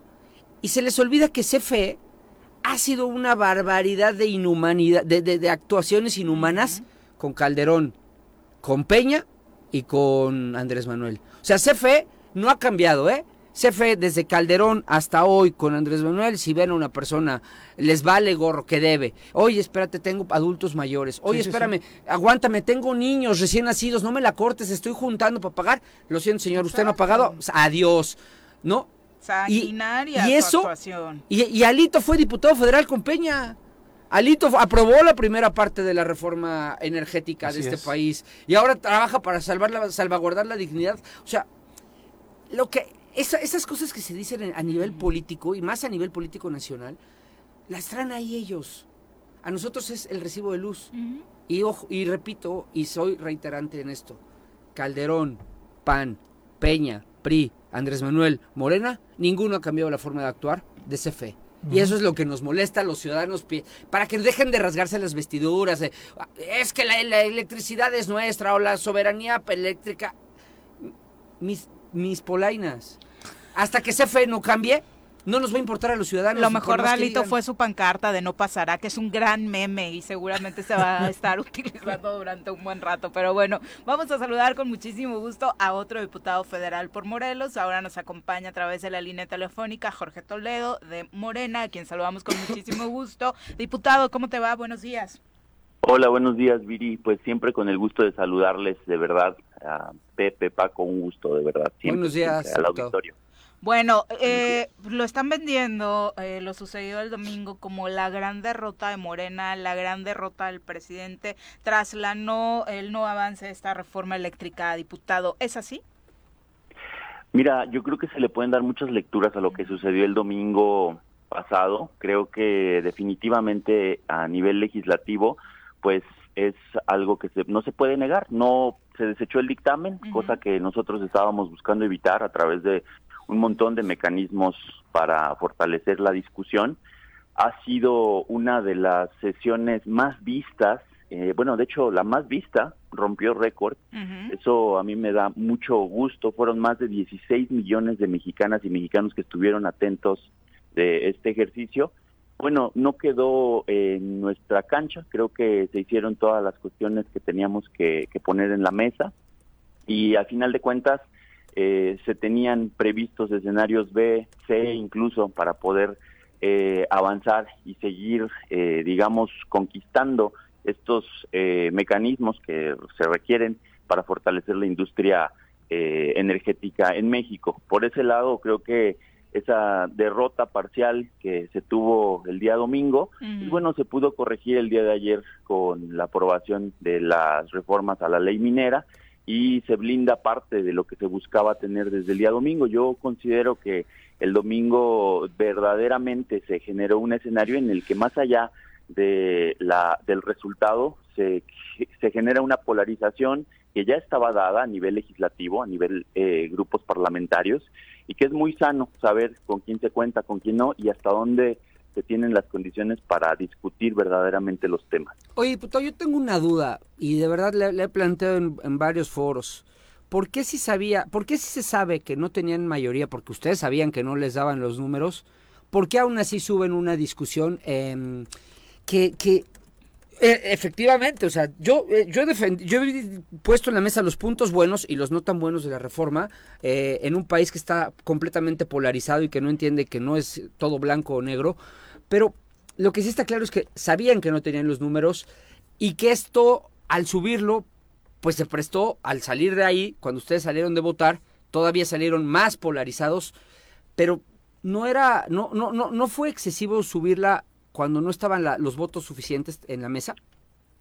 No, Pepe, qué buena pregunta. Soy Paco, Paco, Santillán. Paco, perdón, Paco Santillán para servirte, mi diputado. Ya, ya, lo que pasa es que como estoy nada más escuchando la llamada, no puedo, no puedo ver ahorita la transmisión. No te preocupes. Una disculpa, una disculpa, Paco. No te preocupes. No, no, no creo que sea un exceso. Fíjate que justo al contrario, yo creo que abona justo a ese ese esfuerzo que se hizo por parlamentar, por discutir, porque había coincidencias, como lo acaba de decir eh, la diputada que, que me antecedió, eh, hay puntos de esta reforma que por muy marcado que estuviera el posicionamiento respecto al voto final, se vislumbraban eh, temas que se podían discutir en ese debate. Es decir, eh, de verdad que yo no entiendo cuando dicen que no se consideró ninguno de los puntos que se abonaron en los foros de Parlamento abierto, si 10 de los 12 puntos que se marcaron estuvieron considerados en el dictamen final. De lo del PRI, ¿no? Del PRI, de las propuestas del PRI. Se habían, no, se consideraron por coalición. Ah. Fueron presentadas como coalición. Evidentemente Movimiento tenía otros puntos, eh, me parece que eh, no entraron como en esa discusión, pero al final de cuentas creo que todas y todos coincidíamos en la importancia de, elevar a rango constitucional el derecho a la electricidad. O sea, por ese tipo de temas es que consideramos que valía la pena sacar adelante esta discusión y que se, insisto, se agotaron todos los mecanismos que se pudieron para poder eh, generar los consensos necesarios. Es decir, el tema de los foros no fue casualidad, o sea, dicen que se requiere una discusión más seria. ¿Qué más seriedad de verdad se requiere en una discusión en la que se eh, democratizó tanto, se informó tanto, se hicieron tantos foros, tantas asambleas, se invitó a expertos que de verdad, insisto, a mí me, me, preocupa que no se haya leído el dictamen y que tan fácil venga y se replique un discurso donde dice donde se dice que no se consideró nada cuando hubo una modificación profunda. O sea, sí le movieron una coma. No, por supuesto, más de una coma. O sea, aquí el tema es que verdaderamente apelábamos a esa conciencia que se podía tener aún en este bloque eh, o en este bloque de la oposición de que hubiera legisladores como se, se vino manejando que asumieran su responsabilidad y que pusieran en el centro de la discusión las dos visiones que hoy día prevalecen en torno a la CFE. Hay quienes sí coincido en que hay prácticas que tienen que acabarse, por Exacto, eso, eso decía fuera del aire. Pero hay dos, hay dos visiones bien importantes. La de la electricidad en México como un mercado para las empresas privadas o la visión que ha tenido que cargar CFE, que ha sido la visión social de electrificar al país, de llegar hasta los rincones más alejados, donde no hay condiciones para que una empresa que no lo ve como un negocio donde va a sacar utilidad, pues entre. Entonces, esa era la, importancia de la discusión del día domingo. Eh, diputado, ¿un exceso eh, los calificativos de traidores a la patria de un lado y del otro? Pues no, no, porque si lo vemos, a mí me parece que si lo vemos desde esta visión que les planteo, de la diferencia entre ver a la electricidad como un negocio o verla como un derecho, eh, pues compromete el futuro de muchas mexicanas y mexicanos. Yo creo también firmemente que es una traición a la patria el votar en contra de una iniciativa que pretende elevar a rango constitucional de derecho humano eh, eh, el acceso a la electricidad para una vida digna. También quiero decir que, bueno, al final de cuentas nosotros sabemos que no se queda nada más en la discusión técnica, que hay un montón de matices políticos que rodean eh, esta discusión importante. Nosotros invitamos con mucho respeto a la diputada plurinominal que me antecedió a debatir. Dijo que pues ella ya tenía muy claro el sentido de su voto y yo no sé, o sea, yo no sé qué más podamos hacer a nivel legislativo, parlamentario, para poderle conferir la seriedad a la propuesta que ya se tenía planteada, ¿no? Creo que me parece un poco ocioso el después de haber agotado todo el proceso, eh, venir a decir que había otras formas. Se coincide de verdad en que hay una necesidad de generar una reforma, eh, pero sí, yo creo que se visualiza toda esta discusión como una manera de pegarle al gobierno en turno y creo que no es esa. pero por eso, viéndolo desde otra visión de poder pegarle al gobierno en turno, ¿no es el pretexto ideal para que Morena a partir de ya saque una línea discursiva que les va a ayudar para la elección del 24? No, mira, yo creo que ha sido ha sido muy claro, la ciudadanía ha estado eh, volcada cada vez más en las discusiones que tenemos a nivel eh, federal en, el Congreso eh, pero lo mismo ha pasado en, en, los estados, en los diferentes temas que polarizan eh, los, en los congresos locales, que son de suma importancia, de mucho interés.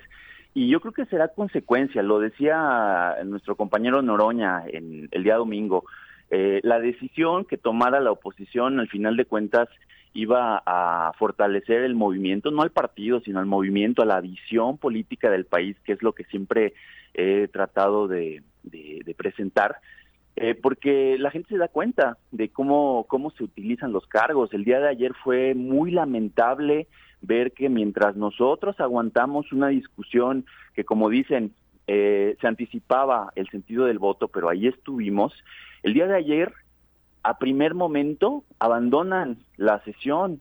O sea, ese es el tipo de representantes que tienen quienes hoy todavía confían en la oposición, de que cuando hay un tema de, de suma importancia para el país y no están de acuerdo o saben que lo van a perder, abandonan el Pleno. Esa es la visión y esa es la esencia verdadera del ejercicio político de cada representante. Pero sin defender a nadie, abandonaron el Pleno sin defenderlos, ¿eh? Pero su argumento también tiene un punto. El, día, el domingo estaban terminando de votar, y el lunes, saltando las prácticas legislativas, ya meten la siguiente iniciativa. O sea, si hubo violación al proceso legislativo, ¿no, diputado? No, mira, si hubiera habido una violación, eso se caería. O sea, hay el, se agotaron los recursos, digamos, técnicos, eh, todos los procedimientos que eh, permite una dispensa de trámites. Es decir, eh, sería ingenuo también de nuestra parte eh, saltarnos las trancas nada más así sabiendo que se puede echar para atrás. Si no se puede echar para atrás es porque hay los elementos para generar una discusión de ese tipo. Lo que pasa es que de pronto la oposición se envalentona con situaciones particulares como la que sucedió el domingo, pero la realidad que se tiene a final de cuentas en el, en el tema de números es la que vimos el día de ayer. Diputada, a mí solo me queda una duda y espero me la puedas resolver. ¿Hay regaderas en el Congreso de la Unión? Porque imaginarme el pleno después de tanta gente durmiendo ahí sin bañarse las últimas 24 horas me generó un poco de incertidumbre.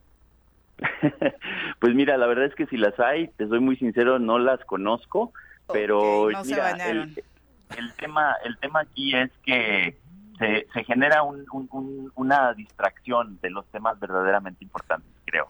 Y que si se bañaron o no se bañaron, me parece que, pues sí, habrá quienes tengan una duda legítima, pero en verdad, Viri, yo creo que lo que vimos el día de ayer eh, es parte de lo que estaremos ya presenciando en los últimos, o en los siguientes meses, que es una el, concretar, el ir definiendo verdaderamente cuáles son las rutas políticas, las propuestas de cada coalición, de cada grupo, de cada partido, y que a mí me da mucho gusto, en verdad, que más allá de los resultados que se tienen el día de hoy, podemos decir que México va cambiando poco a poco porque digo yo escuchaba y veía las transmisiones ustedes no me dejarán mentir. No rompieron récords por supuesto y da gusto ver a la gente después de un proceso de la consulta. digo obviamente lo de las regaderas lo preguntaba a tono de broma porque fue para, para ustedes muy interesante seguramente para la ciudadanía muy tenso pero la palomita se pone porque ahí estuvo buena parte de la ciudadanía pegada al canal del Congreso la ciudadanía más politizada y poco a poco se va sumando más. Venimos de un proceso de la consulta consulta en el que también bajo sus asegúnes la gente estuvo participando al menos en redes sociales en la discusión, ya después el grueso de los participantes en eh, los propios números, cada uno tendrá su análisis respecto a un primer ejercicio de este tipo, tal vez no tan negativo, pero la verdad es que da gusto, ¿no? De que la democracia en ese sentido vaya creciendo. Sí, totalmente, de verdad, y, que son temas que de pronto nos quedamos en la cancha de lo local o de lo nacional pero que digo, hace menos de una semana el presidente de Francia anunció la nacionalización de la industria eléctrica al 100%, ¿no? O sea, cuando se habla de, este, de estos temas, de pronto quienes eh, piensan en una visión digamos, más de, rigurosa de lo que está sucediendo a nivel mundial, nos decían, bueno, es que ¿por qué el les dejan hasta el 46% de participación, si urge tener el 100%, etcétera? Las declaraciones que hemos visto también en medios, eh, en las redes eh, de Elon Musk, que habla de que van a participar sus empresas en la exploración eh, y extracción minera por el tema del encarecimiento del litio a mí me parece que es muy ocioso, de verdad, el, creer que son temas menores o que son temas de contentillo, de caprichos, cuando parece que no están volteando a ver el, la tendencia a nivel mundial de los recursos, de la importancia de defenderlos y de regularlos. Y de pensar en México como un país de primer mundo que pueda eh, explotar una industria tan importante, me parece que bueno, eh, ya no, no, no, no entiendo pues en realidad cuál es la defensa o cuál es el, punto del debate de la oposición. Y ahora que tocas justo este tema de lo local, diputado, y a manera de conclusión, de pronto una de las quejas central del ciudadano morelense es nuestros diputados federales siempre están desaparecidos. Eh, te, te, está llevando esa inercia hacia ese tema? ¿Cuál ha sido tu participación respecto a los temas que a los morelenses de manera muy particular les importan? Pues mira, uno de los temas que a mí me interesó mucho debatir y que estuvimos insistiendo en los diferentes foros que hicimos, y, y, otra cosa también, digo, antes de que se me vaya la idea, de verdad que eh, sin ánimo de, presunción y mucho menos, eh, me siento muy tranquilo con ese tema de, del distanciamiento que la gente percibe de otros legisladores, porque hemos estado en territorio hasta el cansancio. incluso ya nos dijeron que ya nos vayamos a, rentar a la Ciudad de México, que dejemos de hacer actividades que podrían hacer otras autoridades auxiliares aquí en Cuernavaca. Pero uno de los temas que a mí me interesaba mucho el poder avanzar y por eso sostuve mi sentido del voto a favor de esta reforma era porque la reforma planteaba, contrario a lo que a lo que de pronto se trata de, decir, que se tuvieran tarifas especiales para los sistemas operadores de agua que justamente ayudarían a desfogar parte del problema que se tiene en Cuernavaca. Creo que ese punto que incluía también a las familias más vulnerables, que incluía al, sector eh, agrícola con tarifas especiales, era importantísimo que saliera adelante y era una manera de defender y, de hablar por Cuernavaca, por mi distrito. Otro tema que nos decían en redes también es que como representante de Cuernavaca, cómo iba a beneficiar la reforma en el tema de litio si no hay este eh, minas con litio aquí en Cuernavaca. Y les dije, bueno, tampoco hay yacimientos de petróleo, pero al final de cuentas, en un esquema nacional como lo tenemos, pues también esos recursos llegan a la ciudadanía de Cuernavaca a través de diferentes partidas y programas es decir, hay temas que, aunque no lo podamos ver o de, bote pronto no se vean, eh, terminan incidiendo en Cuernavaca. Perfecto, diputado. Muchas gracias por la comunicación. Muy buenos días. Buenos días, saludos al auditorio. Que estés bien. Muy bien. Chao. Bueno, pues ahí está para que usted tenga información muchísimo más cercana de lo que están haciendo particularmente los diputados por Morelos Y ya en debates de este tipo, ¿no? ¿no? Claro. Exacto, redondeando. Son las 8 con 31. Volvemos. 8 con 35 de la mañana, especialmente en este mes del niño, para Paco, su esposa y todos los que nos están escuchando que tienen niños en casa, les queremos recomendar que visiten, si todavía no lo hacen, Rancho Mágico. Es un lugar realmente espectacular donde lo más importante que están haciendo es fomentar el respeto por el mundo animal y natural. Es un rancho que cuenta con muchísimas atracciones, es un lugar donde encontrarán eh, contacto directo con especies favoritas, eh, sus especies favoritas de animales mientras se divierten y aprenden sobre ellos con total respeto. Además encontrarán actividades y talleres en los que podrán participar chicos y grandes y se podrán divertir todos los integrantes de la familia. Por supuesto, ellos tienen muchísimas, muchísimas actividades, como les decíamos, tienen eh, prácticamente toda la semana llena de lugares especiales dentro del propio rancho para hacer actividades diferentes todos los días. Hay zonas eh, donde la diversión y las sorpresas nunca terminan. Hay una granja donde se van a topar con especies asombrosas, grandes felinos como el jaguar, eh, donde Rancho Mágico además está trabajando para su conservación. Hay más de 1.400 animales de 160 especies distintas con los que podrán interactuar y por si les da un poquito de miedo para los peques, eh, hay rancho en miniatura, especies pequeñas, pero diversión a lo grande para todos ellos. Así que si quiere visitarlos, ya sabe, justo acá en la frontera con eh, nuestros amigos de la Ciudad de México, en la carretera libre a Cuernavaca, en el kilómetro 31.5, es donde se encuentran. La dirección exacta es Camino Real al Oyamello, número 50, en la colonia San Miguel Topilejo, ya alcaldía de Tlalpan, pero bueno, al ladito del estado de Morelos, justo eh, nos queda en corto. Y quieren consentir a todos los toreros, así ¿Qué que tal? las primeras cinco personas que sigan al Zoro en Instagram y Facebook o llamen a cabina al 311 al 311 6050 para reportarlo con su eh, o mandar su captura en inbox y demostrar que nos acaban de empezar a seguir, se van a llevar dos boletos para ir a conocer Rancho Mágico o regresar si es que ya fueron. Así que visítenlos porque vale muchísimo, muchísimo la pena. ¿A tu hija le gusta el contacto con los Le animalitos? fascina. Ujú. Y a mí Está me muy encanta. buena la propuesta. Voy a ir, voy a ir. Exactamente estaba pensando. Ujú. Porque tengo la fortuna de que a mi niña le encantan los animales, este, y además así quiero que crezca, Ujú. en el respeto a ellos. Claro, porque por ahí se empieza, ¿no? Sí, y ya le hemos llevado a granjitas y, y créeme que pocas veces la hemos visto tan feliz así de, de disfrutar Sí, tanto, Ujú. sí, sí. Pues este vale la pena. Está, Sí, Voy a ir. Se escucha maravilloso, sí. ¿no? sí. El profe Arnaldo Pozas dice, "Em, también hay que hablar de lo que sucede en el Instituto del Deporte. Germán Villa, por ejemplo, bueno, según profe. se sabe, no tiene los 10 años que requiere la ley para ser director Claro del no. instituto, ni otras de las autoridades que ahí se encuentran. Pero este razas, Empezando por eso, eh, No luego terra- eh, No, eh, es el titulares, administrador. titulares, ¿no era al ¿no? revés? Es que antes, ¿sabes? Al inicio de la administración decían los directores. Sí, sí, sí, y ponían sí. a los tres como en el mismo rango. Sí. Pasos Para a, disimular, a Villa ¿no? y a. Isaac Terrazas, Sí. ¿no? Pero eh, el que se viste más bonito es Terrazas. ¿no? Eh, sí, Qué digo, este... No, vi un Twitter que sacaron hablando de este, de que decían, en años no se le había dado mantenimiento al gimnasio, la rana, no sé qué. Pues vergüenza les debería de dar, llevan tres, maestro. No manches. o sea, en serio, o sea, autogol. No, no, pero es que No, es muy sabido que, que... Y es un tema del que no hemos hablado. Sí, aparece Todo- como director general en la página, ¿eh? Germán. Sí. Eh, sí, claro que no tiene los 10 años, claro que no han hecho nada. Inauguraron como si fu- le hubieran hecho ellos la alberca de, la, de las instalaciones de la universidad. Ay, la- bueno, la del Sí, la del cen- centenario. es esa, esa, perdón, la del centenario, Sí, sí, sí. eh, cuando ellos no fueron los que le hicieron.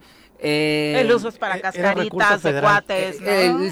¿eh? Era recurso federal. Sí, pero se hizo con la, administración. Con en, la, en, la, administración pasada quedó lista, nada más no se inauguró por el sismo, pero estaba estaba terminada ya y, le, inauguraron ellos como yo creo que van a decir que ellos terminaron la carretera Cuautla, Cuautla este, Tepoztlán, Ciudad de México, ¿no? Claro. Van a decir que ellos lo, es un gran logro de, esta administración, como quisieron decir que el puente ese sin destino ya encontraron para qué lo van a hacer porque ellos lo acabaron. Lo que pasa en el Instituto del Deporte no lo hemos hablado, ¿eh? pero sí es cierto lo que dice el profe, es todo un tema. Joshua Lara, un abrazo, gracias por escucharnos y aplaude la participación del diputado federal. Carlos Caltenco dice, no fue derrota la del domingo, se ganó la votación, aunque no alcanzó la mayoría calificada. Por otro lado, a la ciudadanía ya le quedó claro con quién cuenta y recordemos que estamos en periodo de elecciones en varios estados y seguro se va a reflejar en el resultado electoral. Pero yo quiero que más que derrota, derrota es victoria, dice Carlos. Pero yo quiero que mi Charlie cuando esté aquí me diga, lo diga, porque no, no puedo eh, tenerlo enfrente, es ¿por qué? ¿Por qué si sabían que no estaban los votos? ¿Para qué prestarse a este escenario? Entonces, para que vean los traidores a la patria y que somos mayoría, ajá, pero no lo tenían. ¿Por qué llevar a México a estas circunstancias? ¿Por qué esa decisión? ¿Por qué eh, aunque él dice que fue una victoria porque tienen más votos, a final de cuentas no pasó y por lo que escucho tenía cosas buenas. Eso de los, yo no sabía lo de los órganos operadores del agua, está súper bien. El, derecho humano al agua, a la energía eléctrica súper bien, pero se me hace que hubo demasiada arrogancia, soberbia y falta de capacidad para tomar acuerdos y al final se subieron como Pedro el Malo y Jorge el Bueno a echar mejores chistes y pues ahí están las consecuencias. Eh, Julio Lara también nos dice, como que el diputado evadió la pregunta de qué tanto anda en Morelos, ¿no? No, dijo que sí. No, dijo que según esto ya le dijeron que se vaya a México. eh, 8 con 42. ¿Qué va a pasar? De Instituto Deporte, Después de varios años sin mantenimiento, el gimnasio La Rana de la Unidad Deportiva Centenario de Cuernavaca, además donde está la sede del instituto, ¿eh? Ah, mantuvieron sus oficinas. Ya cuenta con una, mejor imagen para la práctica del básquetbol, badminton y voleibol, sala de decena, sala eh, que decenas de morelenses ejercen diariamente en dicho inmueble. Lo anterior fue por indicación directa del gobernador, quien a través del Instituto del Deporte está en busca de brindar una mejor presentación de los espacios deportivos.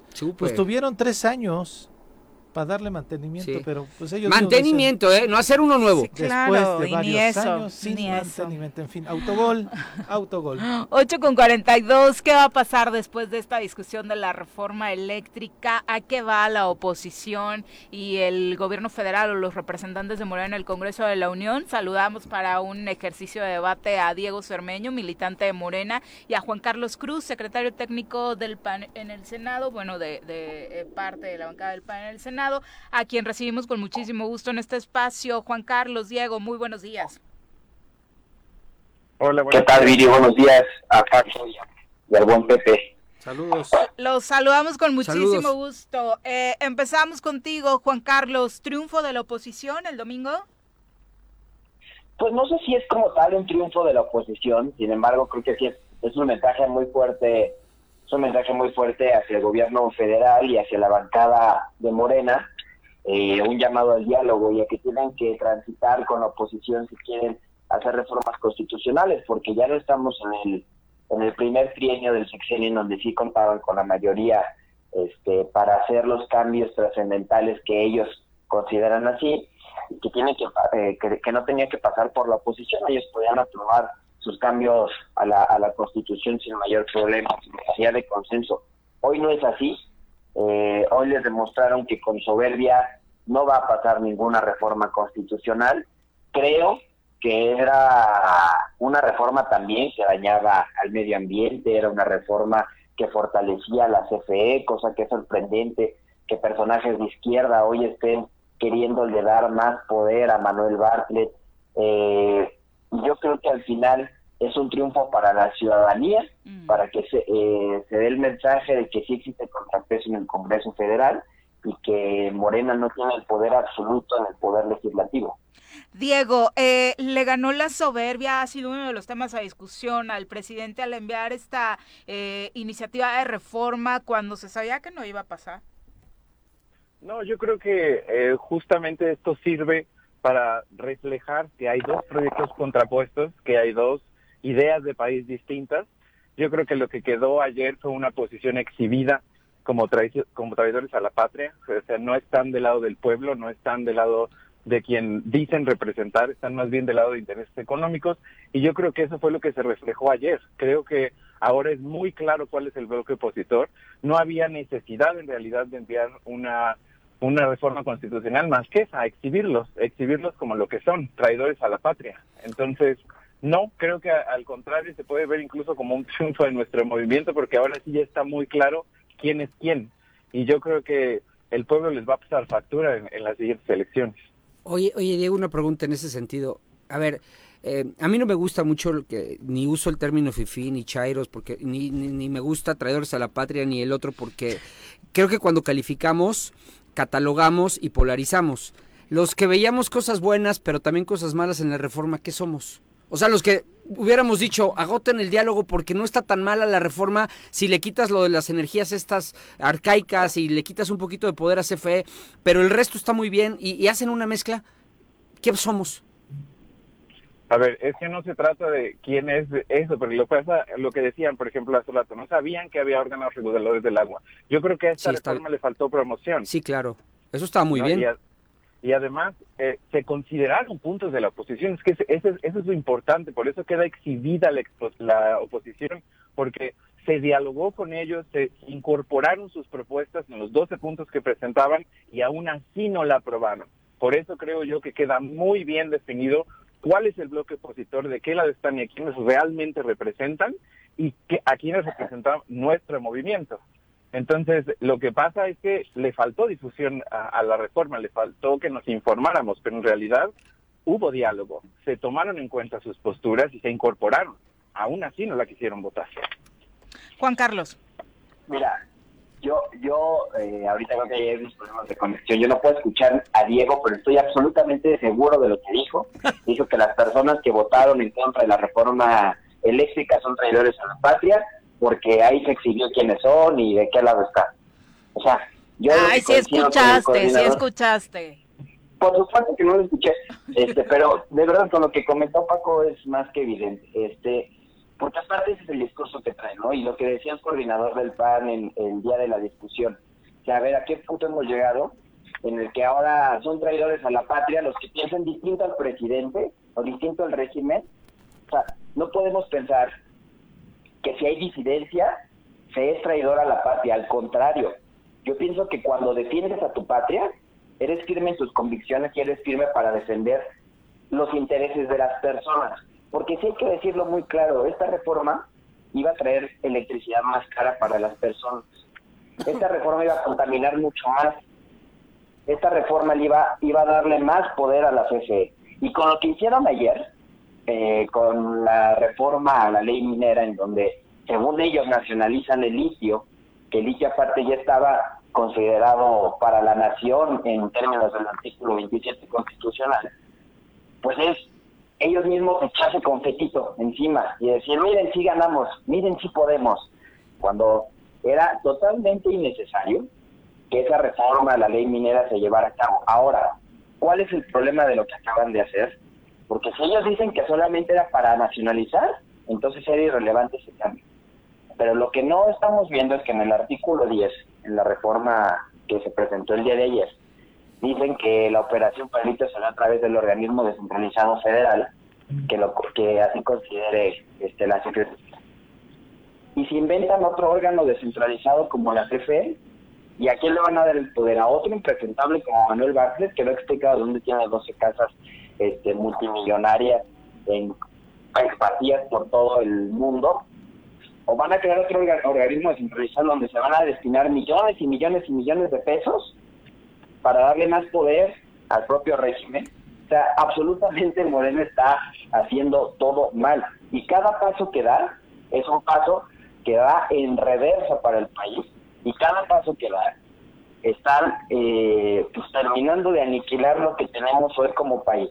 Afortunadamente hubo un contrapeso que les dijo que no se va a poder hacer todo en este país si no se, si no se llegan a consensos. Y los dos puntos de los que de los que hablaba este mi estimado Diego, pues eso es falso, porque si bien se incluyeron, se incluyeron de último momento y se incluyeron simplemente para pedir que levanten la mano y así no funciona esto.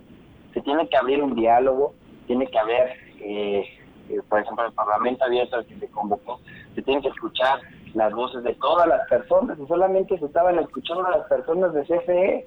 Entonces, que a vengan con cuentas, que no quieran engañar a la ciudadanía. Afortunadamente, yo vi mucha participación ciudadana este domingo, muy atentos al debate, muy atentos a la discusión, y por ese lado creo que fue positivo la confrontación de ideas que hubo entre los distintos grupos parlamentarios, porque creo que la ciudadanía hoy se pudo dar cuenta qué es lo que realmente está pasando y qué es lo que realmente quieren hacer eh, los compañeros de Morena. Que nos involucráramos sí fue un punto positivo. Diego. Sí, definitivamente sí. Yo estoy de acuerdo en este último punto que, que él dice. Está muy bien que se dé esta confrontación de ideas, justamente. Yo lo que digo es, eh, efectivamente hay pluralidad. Vamos a ver si el pueblo piensa lo mismo. Vamos a ver si el pueblo respalda esta postura en las urnas, porque yo creo que ese fue el costo político que la oposición va a tener que pagar. Y lo que a nosotros nos deja es que tenemos que profundizar la transformación. El presidente lo dijo en una mañanera, va a quedar para el próximo presidente volver a pasar eh, eh, esta reforma. Entonces, qué bueno que se, se considere como una participación democrática, efectivamente lo fue, y qué bueno que se dieron de manera clara las posturas que hay. Definitivamente. Eh, no depende del presidente que esta reforma se lleve a cabo. A, manera de conclusión, Juan Carlos, a manera de conclusión, ¿con qué idea final nos dejarías? Pues primero comentarle al público que es la primera vez en la historia de México que una iniciativa enviada por el presidente y que es sometida a votación es desechada. Y no, no depende de que el próximo presidente retome la reforma, lo puede hacer cualquiera de los diputados o de los senadores que hoy eh, conforman el Congreso de la Unión. No es el presidente, el presidente no tiene poder absoluto en este país. Esto, esto lo puede hacer cualquier legislador federal.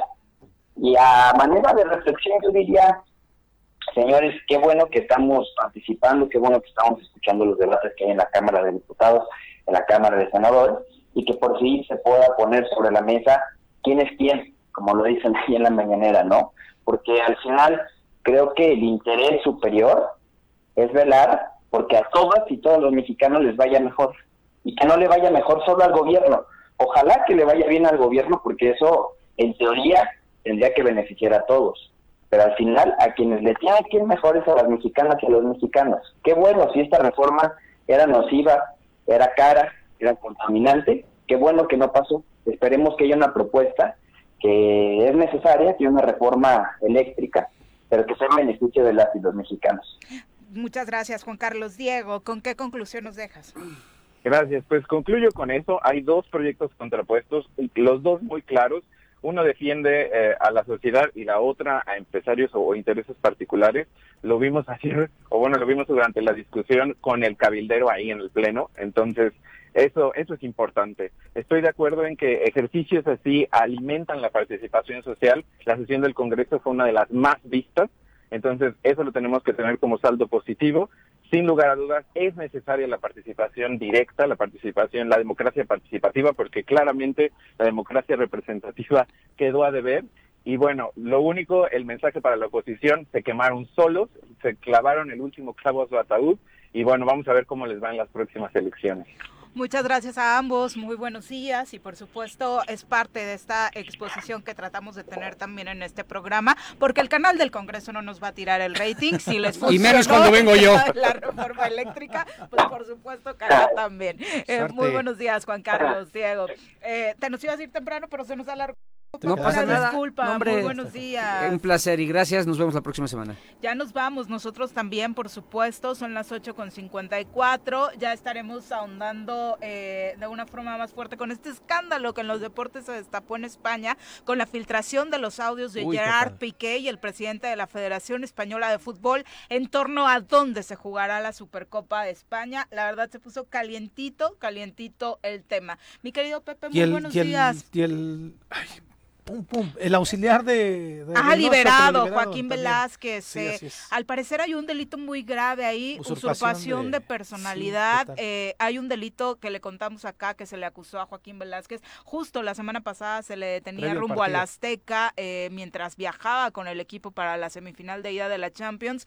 Fue llevado al penal del Altiplano y ayer se anunciaba su liberación. La verdad es que el grueso de la familia futbolística que lo conoció, particularmente sus compañeros en el Puebla, le Mostraron apoyaron de principio a fin, Absoluta. generaron un hashtag de el morocho es inocente, el morocho como se le conocía, y ayer daba un juez precisamente este auto de libertad a Joaquín Velázquez, ex defensa del Puebla, de Cruz Azul, de Veracruz, y que eh, pues ahora estaba como auxiliar de Juan Reynoso en la máquina. Se le acusaba de delitos gravísimos y al Sí. parecer hace ocho años eh, de cuando datan estos delitos, él ni siquiera se encontraba en México, ¿Qué se tal? encontraba precisamente eh, jugando en la MLS, así que grave, grave lo que sucedió en este caso, en caso de que termine bueno por confirmarse que es ¿no? inocente, ¿no?